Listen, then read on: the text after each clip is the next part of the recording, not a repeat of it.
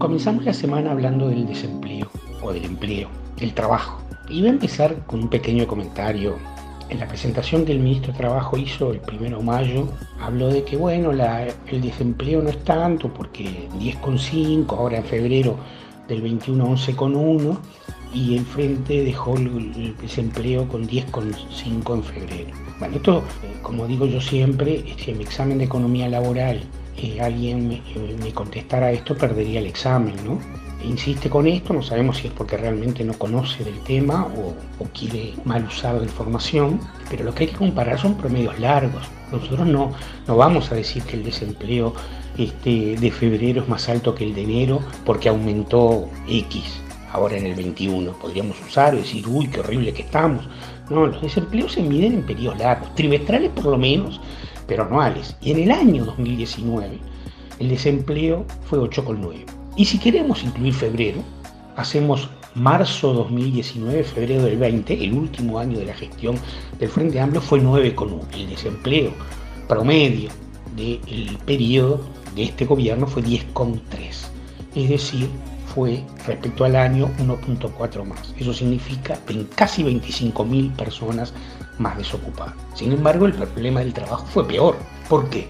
Porque se perdieron más de 60.000 puestos de trabajo. La tasa de empleo, que es la que mide eh, la relación con la población en edad de trabajar, quienes efectivamente trabajan, pasó de 56,7 a 54,3. Esos 2,4 que se perdieron son más de 60.000 personas. ¿Qué pasó con el resto de la población? Bueno, el resto de la población dejó de buscar trabajo. Dejó de buscar trabajo por la pandemia, dejó de buscar trabajo porque es, como dice la OIT, desalentados, que se quedaron sin, eh, que vieron que la expectativa de buscar trabajo era inútil y entonces dejaron de gastar en boletos, dejaron de gastar en comprar, eh, en, comprar diarios, bueno ahora ya no se, no no se busca trabajo en los diarios, pero dejaron de, de hacer una serie de medidas que le costaban tiempo y dinero porque estaban desalentados de que no iban a buscar trabajo. 40.000 por ahí. Tenemos una situación crítica en el mercado de trabajo.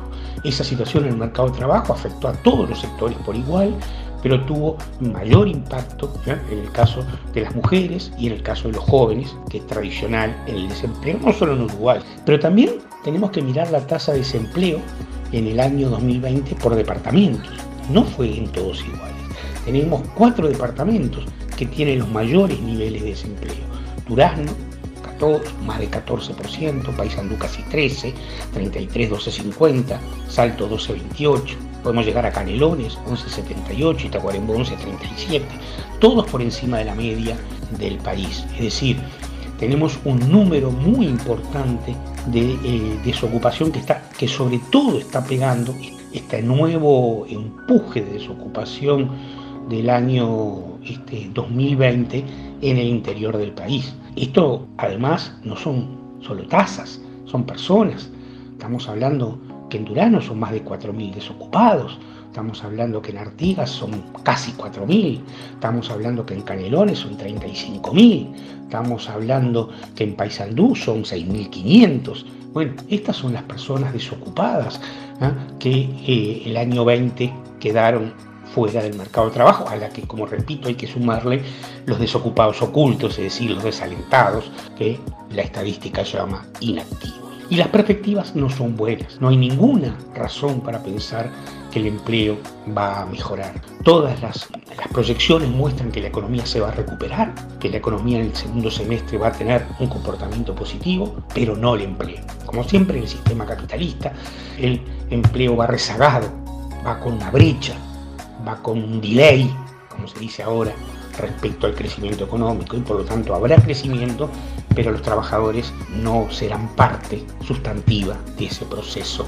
de crecimiento. Solo con una política más activa de inversión pública, adelantando la inversión pública como hemos propuesto nosotros, o generando ingresos en la población para que haya mercado interno y se reactiven las micro, pequeñas y medianas empresas, que recordar, las empresas de hasta 20 ocupados explican la mitad del empleo en Uruguay y las empresas de hasta 99 ocupados explican dos tercios del empleo. Entonces, sin inversión pública y sin mercado interno, fundamentalmente generado por mejores salarios, mejores jubilaciones y mejores ingresos de los hogares, no habrá reactivación del empleo. O sea, Mal año el 20, mal año el 20.